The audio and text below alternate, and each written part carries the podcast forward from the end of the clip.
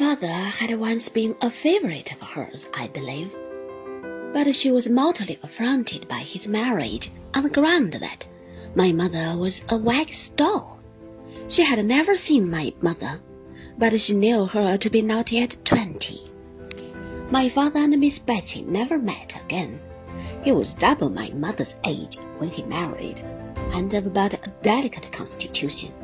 He died a year afterwards, and, as I have said, six months before I came into the world.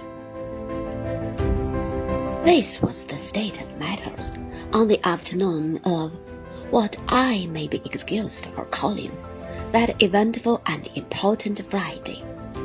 I can make no claim, therefore, to have known at that time how matters stood, or to have any remembrance founded on the evidence of my own senses of what followed.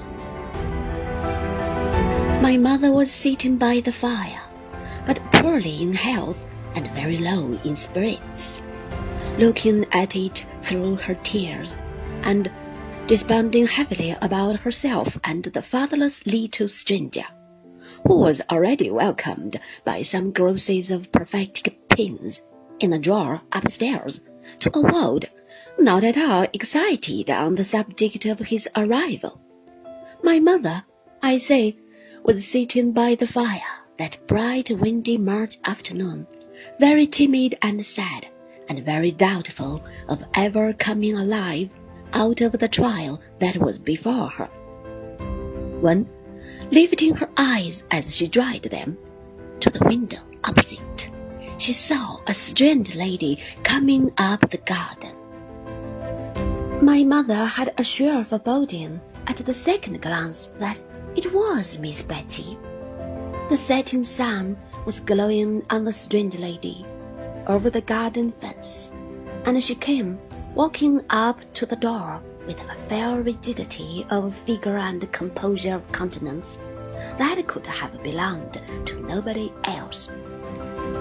When she reached the house, she gave another proof of her identity. My father had often hinted that she seldom conducted herself like any ordinary Christian, and now, instead of ringing the bell, she came and looked in at that identical window, pressing the end of her nose against the glass to that extent that my poor dear mother used to say that it became perfectly flat and white in a moment. She gave my mother such a turn that I have always been convinced I am indebted to Miss Betty for having been born on a Friday. My mother had left her chair in her agitation and gone behind it in the corner. Miss Betty, looking round the room, slowly and inquiringly began on the other side and carried her eyes on like a Saracen's head in a Dutch clock until they reached my mother. Then she made a frown and a gesture to my mother, like one who was accustomed to be obeyed, to come and open the door my mother went. Mrs. David Copperfield, I think, said Miss Betty, the emphasis referring, perhaps, to my mother's mourning weeds and her condition. Yes, said my mother, faintly. Miss Trotwood, said the visitor. You have heard of her, I dare say. My mother answered she had had that pleasure, and she had a disagreeable consciousness of not appearing to imply that it had been an overpowering pleasure. Now you see her, said Miss Betty. My mother bent her head and begged her to walk in. They went into the parlor my mother had come from, the fire in the best room on the other side of the passage not been lighted, not having been lighted indeed since my father's funeral. And when they were both seated, and Miss Betty said nothing, my mother, after vainly trying to refrain herself, began to cry. Oh, tut, tut, said Miss Betty in a hurry. Don't do that. Come, come.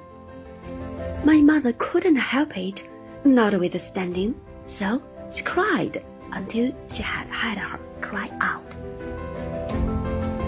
Take off your cap, child, said Miss Betty, and let me see you. My mother was too much afraid of her to refuse compliance with this odd request, if she had any disposition to do so. Therefore, she did as she was told, and did it with such nervous hands that her hair, which was luxuriant and beautiful, fell all about her face. Why, bless my heart! exclaimed Miss Betty. You are a very baby.